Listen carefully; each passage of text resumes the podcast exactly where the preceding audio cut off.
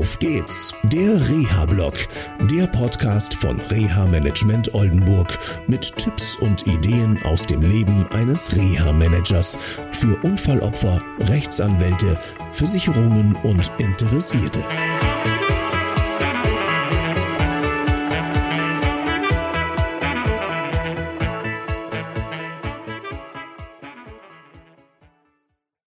Hallo und herzlich willkommen zu einer neuen Sendung von Auf geht's, der Reha-Blog. Heute geht's um die Frage, was kann ich tun, wenn jemand beim Zeitarbeitsunternehmen beschäftigt ist und einen schweren Unfall hatte? Genau, erstmal den Unternehmer fragen.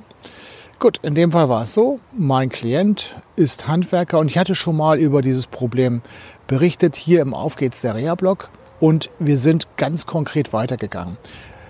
Das Zeitunternehmen oder Zeitarbeitsunternehmen, muss ich ja sagen, hat Verpflichtungen. Genau, wenn jemand nämlich schwerbehindert ist, kann man ihn nicht einfach so rausschmeißen. Das heißt, man muss zum Beispiel das Integrationsamt auch beteiligen.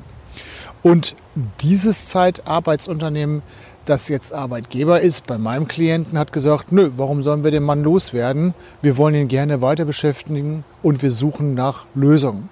Und so haben wir vor wenigen Tagen ein Gespräch beim Arbeitgeber geführt, der Interesse an einer Einstellung hatte. Und ich war sehr erstaunt, wie der Mann vom Zeitarbeitsunternehmen damit umgegangen ist. Er hat eine Möglichkeit nach der anderen aufgetan, um dem Arbeitgeber es schmackhaft zu machen, dass sein Mitarbeiter, wie gesagt, schwerst betroffen, dort beschäftigt wird.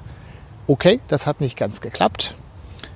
Wir konnten uns dann zu einem Ergebnis bewegen, sag ich mal. Es war nicht ganz einfach mit dem Arbeitgeber, dass meinem Klienten die Möglichkeit jetzt erstmal gibt, einen Fuß in das Unternehmen zu bekommen und auch gleichzeitig sich selber zu erproben.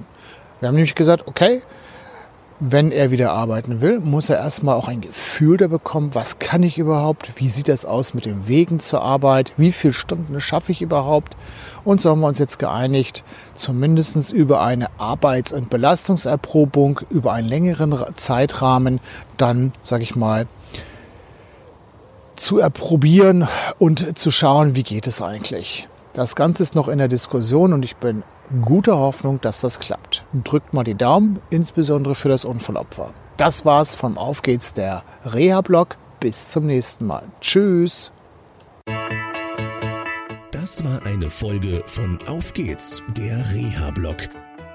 Eine Produktion von Reha Management Oldenburg.